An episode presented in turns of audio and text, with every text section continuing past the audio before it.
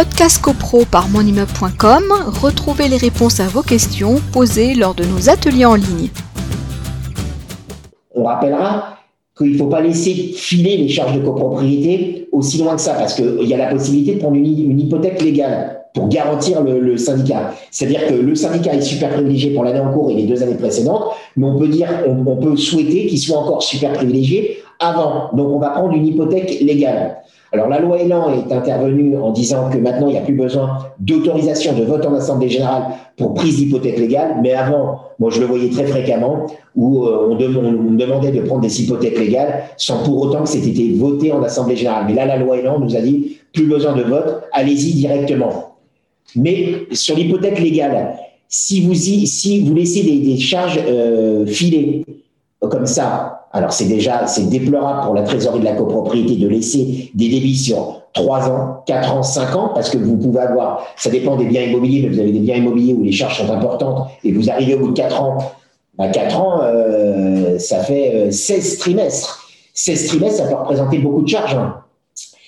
Euh, si vous laissez filer ça et vous dites, ah bah zut, je serai que privilégié pour les années 4 et 5, je rappelle quand même aussi les modifications qui sont intervenues. Avant, un syndicat des copropriétaires pouvait disposer euh, de 10 années pour remonter en arrière.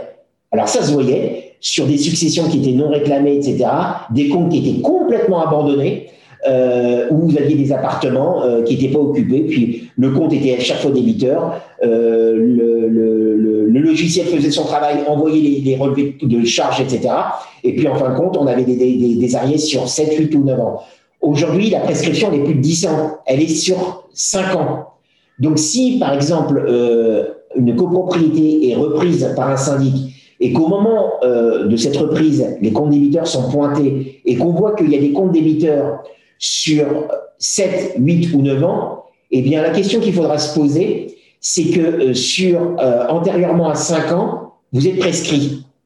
Mais donc, si vous êtes prescrit, on se dit, bah, du coup, euh, la, totalité de la créance du syndicat des copropriétaires ne pourra pas être recouvrée. Sauf que, à ce moment-là, vous pourrez vous poser la question de rechercher la responsabilité civile professionnelle de votre ancien syndic qui aura euh, été négligent en ne diligentant pas les procédures en recouvrement de charges lorsqu'elles pouvaient l'être. Donc ça, c'est une question à se poser. Si vous le voyez dans vos copropriétés, ça serait de porter à l'ordre du jour un projet de résolution autorisant euh, le syndic actuel à diligenter au nom du syndicat des copropriétaires une procédure à l'encontre du de l'ancien syndic sur une partie de la créance qui de toute façon ne peut pas être recouvrée car prescrite.